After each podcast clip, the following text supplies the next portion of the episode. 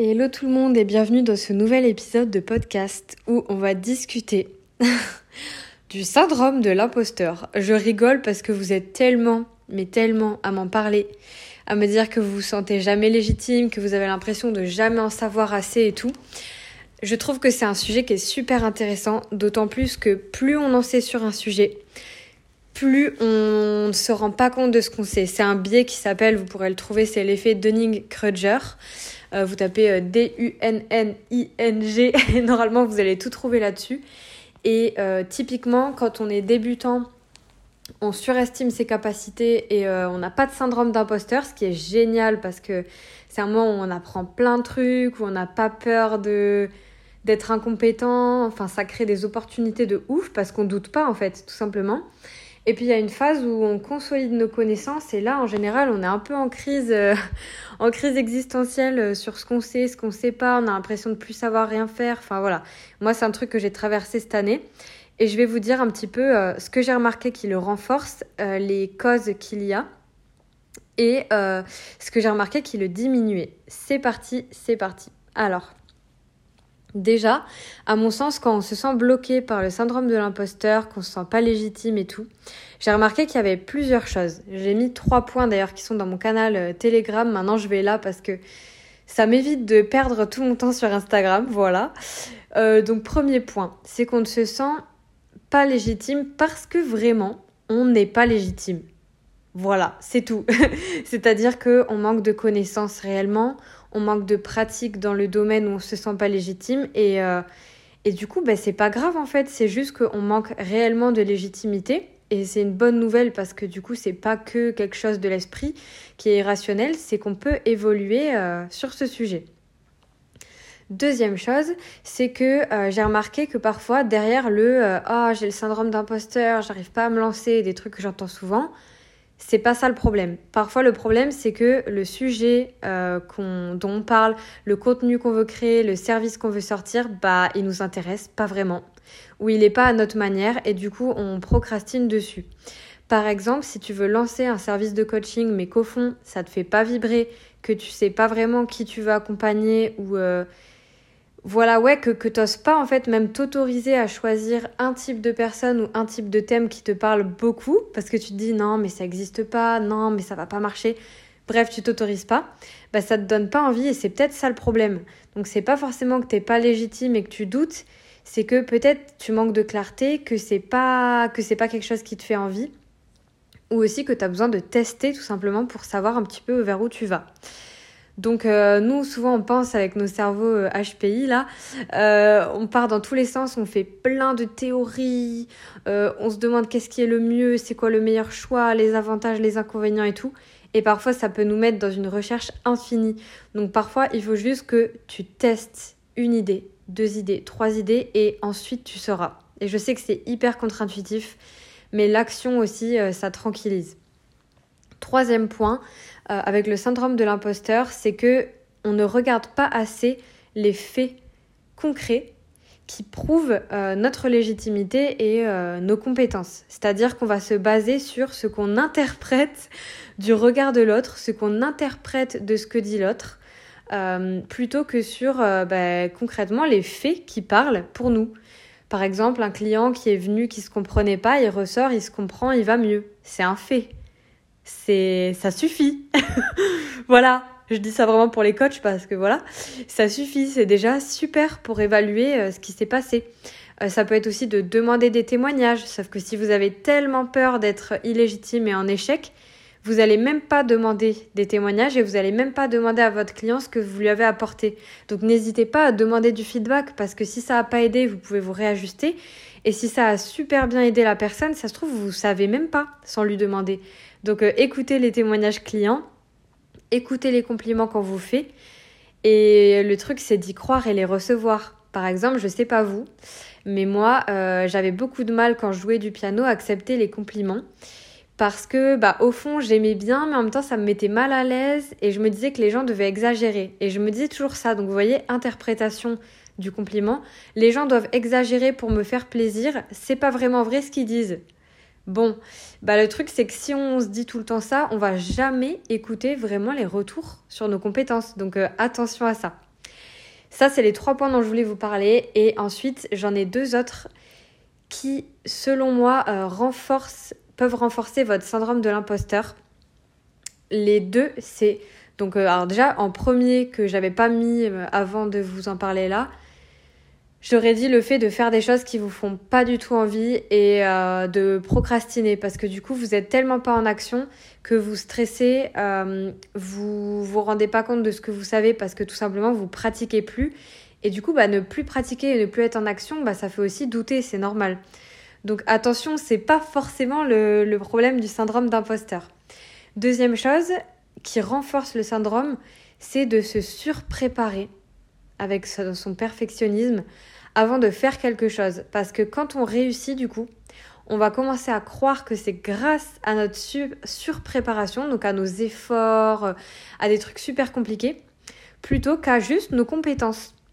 Et typiquement, si vous êtes coach ou, euh, je sais pas, vous êtes un multipotentiel et vous devez euh, faire une réunion, enfin, j'en sais rien, peu importe, je ne saurais pas quel exemple vous prendre, vous allez souvent vous rendre compte que vous préparez un plan pour vous déstresser, mais ensuite vous suivez pas votre plan et vous gérez quand même.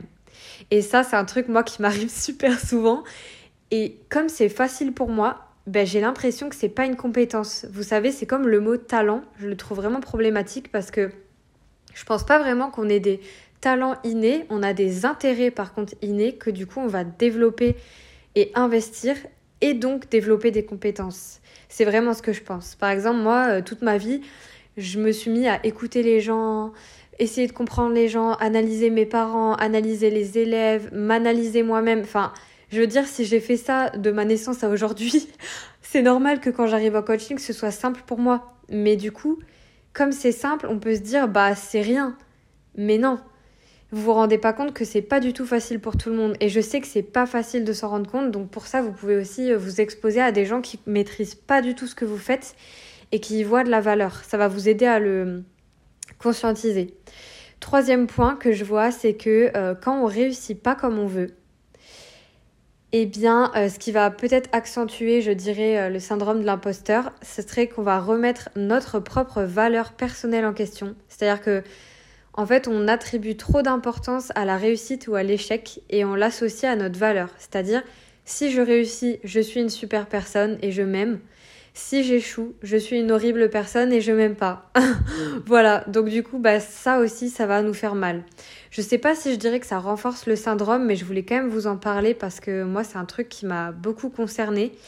Et j'essaye du coup de faire attention à me centrer sur faire ce que j'aime, me centrer sur qu'est-ce qui a fait que ça marche, qu'est-ce qui a fait que ça marche pas, et non pas en quoi je suis nulle. Euh, voilà, c'est pas ça la bonne question à se poser, je dirais. Donc de regarder plus les circonstances. Et là, je fais une dédicace à Carole Rinaldi parce que c'est vraiment elle qui m'a fait avoir ce questionnement fréquent. Euh, moi qui, en général, euh, vois ma responsabilité, ma faute, ma culpabilité très vite plutôt que c'est quoi les circonstances qui m'ont amené là? Et c'est un truc qu'on fait souvent en coaching parce que bah, si on regarde pas ça, euh, bah, on doute de sa valeur tout le temps. Donc en fait, peu importe ce que tu as vécu, peu importe tes échecs, tes réussites, tu as toujours eu de la valeur. Ça, c'est trop important de le comprendre. Voilà. Et aussi, c'est intéressant de voir est-ce que votre surpréparation et vos stratégies soi-disant pour euh, réussir et être légitime, c'est pas vos stratégies qui vous font échouer? Par exemple, je vois des personnes qui se ratent vraiment, qui se mettent en difficulté, euh, que ce soit en coaching avec leurs clients, mais euh, je vous donne un exemple. Par exemple, si, imaginons, moi, j'ai super peur de faire un coaching. Et du coup, pendant tout le coaching, je me surprépare à il faut que je réussisse. Donc, déjà, ça veut dire que je suis, centrée sur le, la peur de ne pas réussir. Et que je vais euh, donc interpréter tout chez mon client comme ça. Je sais pas si vous imaginez, mais quand vous mettez ces lunettes-là, ça veut dire que chaque chose que dit votre client, vous allez tout mentaliser, tout interpréter. Vous êtes même plus présent dans la séance et au final, vous écoutez pas. Et c'est là où vous vous plantez. Alors que parfois, quand vous avez mais aucune attente, vous faites, en tout cas moi c'est ce qui m'arrive, je fais des séances de coaching de ouf. Avec des résultats de ouf. Et j'avais pas d'attente quoi. J'avais vraiment pas d'attente à part je veux que ma cliente se sente comprise et je vais tout faire euh, pour euh, l'aider et l'écouter. J'avais juste ça comme attente et ça a permis vraiment des choses euh, top. Donc c'est intéressant de voir en fait en quoi vos pensées Créez vraiment votre réalité et vos résultats. C'est la base de la PNL et euh, j'y reviens de plus en plus pour voir à quel point c'est souvent nos interprétations qui nous font souffrir et non pas la réalité et les faits. C'est vraiment important de s'en rendre compte. Donc là, on va être sur la dernière partie de cet épisode de podcast euh, qui, je me rends compte, est super efficace parce que je vais hyper droit au but et je crois que c'est ce que vous aimez bien. Moi, j'aime bien ne pas faire des épisodes de 30 minutes où on tourne en rond. Euh. En tout cas, ça me fait kiffer. Euh, sachez que j'ai préparé quelque chose. Hein. Pour le coup, pour ce podcast, j'ai déjà écrit quelque chose. Sinon, vous me connaissez, ça serait plutôt parti dans tous les sens, même si je sais qu'il y en a qui aiment. Mais voilà. Donc là, je vais vous partager plus quelque chose de personnel qui m'aide à diminuer mon syndrome de l'imposteur. La première chose, là vous pouvez vraiment prendre un carnet, c'est le moment de vraiment euh, prendre des notes sur ça pour euh, vous en rappeler quand ça va pas. Première chose, c'est de me rappeler de mon but. C'est-à-dire, pourquoi je fais ce que je fais? C'est quoi qui me fait vraiment kiffer euh, dans ce que je fais? Pourquoi je le fais en fait? Par exemple, quand je fais un coaching ou que je fais un contenu, si je me mets trop la pression sur euh, est-ce que les gens vont le voir, est-ce que les gens vont l'aimer, blablabla, je me pose la question est-ce que ce contenu va contribuer à rendre des familles heureuses? Est-ce que ce contenu va aider au moins une personne à moins souffrir dans sa vie? Si la réponse est oui, ça suffit. Je le poste. C'est vraiment ça en fait, euh, comme question que je me pose, ça évite beaucoup le perfectionnisme et ça évite de viser des trucs hyper hauts. Euh, voilà. Donc première question, ça va être ça. Qu'est-ce que c'est mon but avec ça? Est-ce que ça peut pas déjà aider une personne plutôt que euh, qu'on veuille que 1500 personnes aient vu ce qu'on fait? Par exemple, si vous créez de la musique, s'il y a des musiciens qui m'écoutent, je sais qu'il y a beaucoup d'hommes musiciens euh, dans ma communauté, et que vous osez pas poster un son, n'hésitez pas à vous dire est-ce que cette musique que je poste, il y a une personne qui va peut-être l'écouter et vraiment aimer, peut-être pleurer, peut-être connecter à des émotions qu'elle a? Bah, si c'est ça votre but, et eh ben sortez cette musique. C'est tout. Je fais une dédicace d'ailleurs euh, à Daniel, qui est un de mes coachés, euh, qui a fait une musique que je trouve magnifique. Euh, vous pouvez aller écouter sa musique, ça s'appelle. Son, son, nom d'artiste, c'est Daniel à l'envers, il me semble. Je crois, je suis pas sûre, attendez. Bon, c'est N-A-L-I-E-D, Nalied, je sais pas comment on dit. Et il a vraiment une musique euh, en espagnol qui me touche à chaque fois. Je pense que s'il écoute ça, il va être super ému. Salut si tu m'écoutes. Euh, et franchement, c'est une musique qui me connecte à mes émotions, qui me fait ressentir des trucs d'espoir et tout. Enfin, cette musique, je trouve qu'elle a trop de potentiel. Et du coup, vous dites pas, ah, euh, par exemple, là, je fais pas de vue sur ça. je vous rassure, il m'a pas dit ça. Là, c'est moi qui vous parle de ça. Dites-vous, il y a des personnes qui vont adorer ce que vous faites. Genre vraiment. Donc voilà, dédicace à lui, c'est Nalied, N-A-L-I-E-D, musique sur Insta. Et la musique que j'adore, elle fait un truc du genre euh, Así es como c'est un truc du genre. Évidemment, j'ai oublié le titre le jour où je vous en parle. Si je le retrouve, je le mettrai en description. Mais bref, je la trouve trop trop belle. Si je vous retrouve euh, le, son euh, pendant le podcast, je vous dirai, mais sinon voilà, ce sera en dessous. En tout cas, je voulais lui faire une dédicace parce que cette musique, je la trouve vraiment trop belle et euh, c'est le genre de musique qui pour moi devrait avoir plus de, de visibilité. Voilà. du coup, deuxième point, c'est de faire ce qui me fait plaisir, de faire ce qui te fait vraiment envie de faire. Si tu fais des choses que tu as envie de faire pour le kiff, tu vas beaucoup moins te prendre la tête à être la meilleure, être reconnue, être légitime. Tu t'en foutras parce que tu vas juste partager ce que tu kiffes, ce que tu aimes.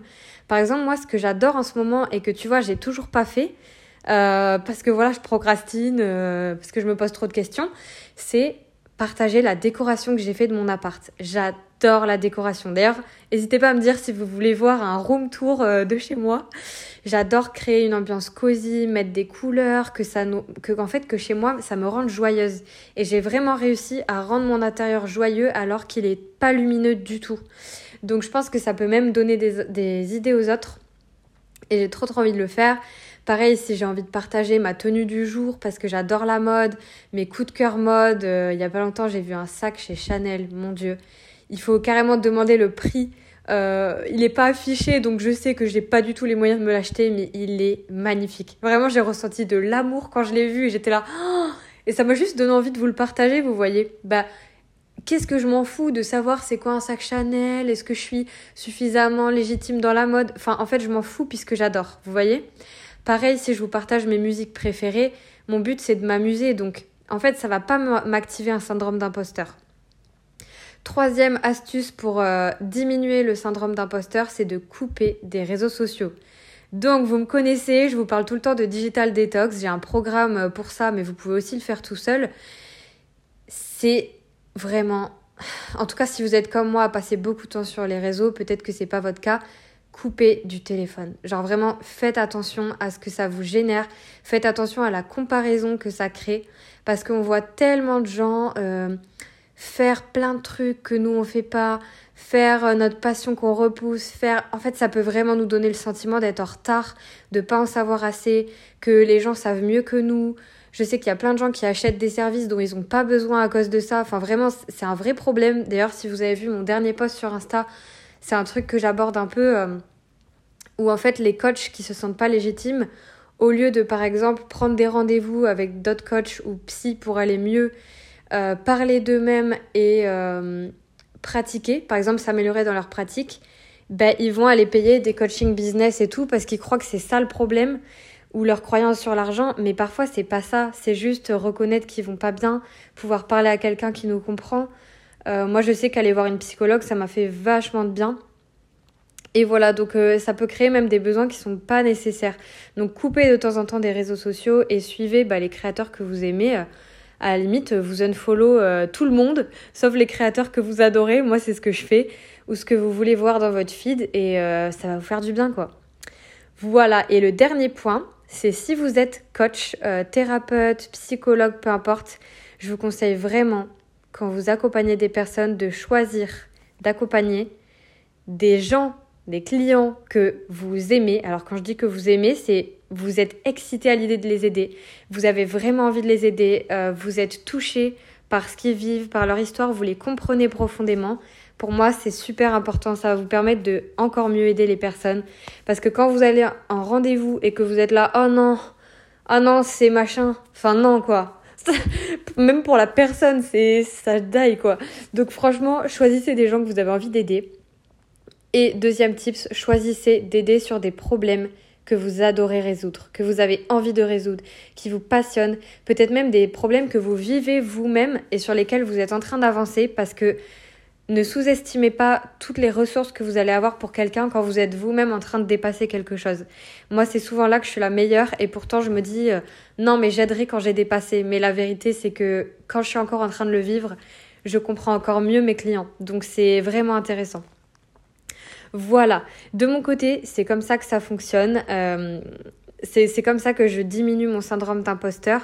Et vraiment, je dirais en dernier du dernier point, pour vous-même, donc là que vous soyez coach, peu importe ce que vous faites, si vous êtes salarié, peu importe, on s'en fout, c'est d'incarner vous-même ce que vous voulez transmettre, que ce soit à vos employés, à vos collègues, à vos coachs, incarner ce que vous voulez inspirer.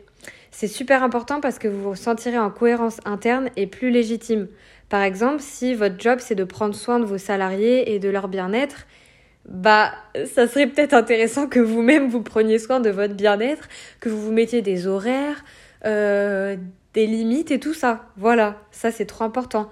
Et moi, quand je veux aider des personnes sur leur couple, bah forcément, de mon côté, je vais faire en sorte d'améliorer mon couple, d'être heureuse dans mon couple, de ne pas prendre mon copain pour acquis. Enfin voilà, c'est en fait toutes ces choses-là que je vais faire pour moi et où je vais me réajuster. Ça va me permettre de mieux aider les autres. Donc c'est trop trop bien.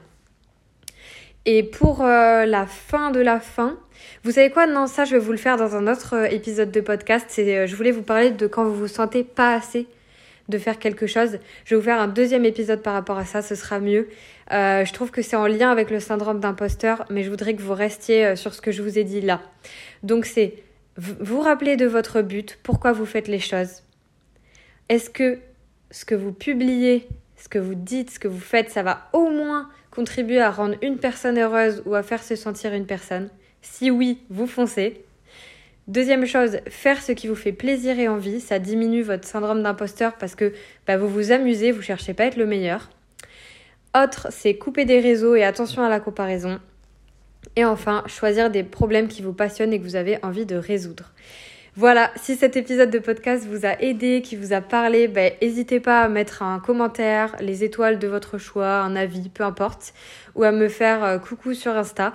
Ça me fera super plaisir de savoir ben, que, ça, que ça vous touche en fait, parce que ben, moi c'est pareil, hein. quand vous me faites du feedback, que vous me dites euh, Ah ça j'ai adoré, ça ça m'a trop parlé, ben, ça me permet de sentir que mon travail vous impacte et ça me motive moi aussi. À très bientôt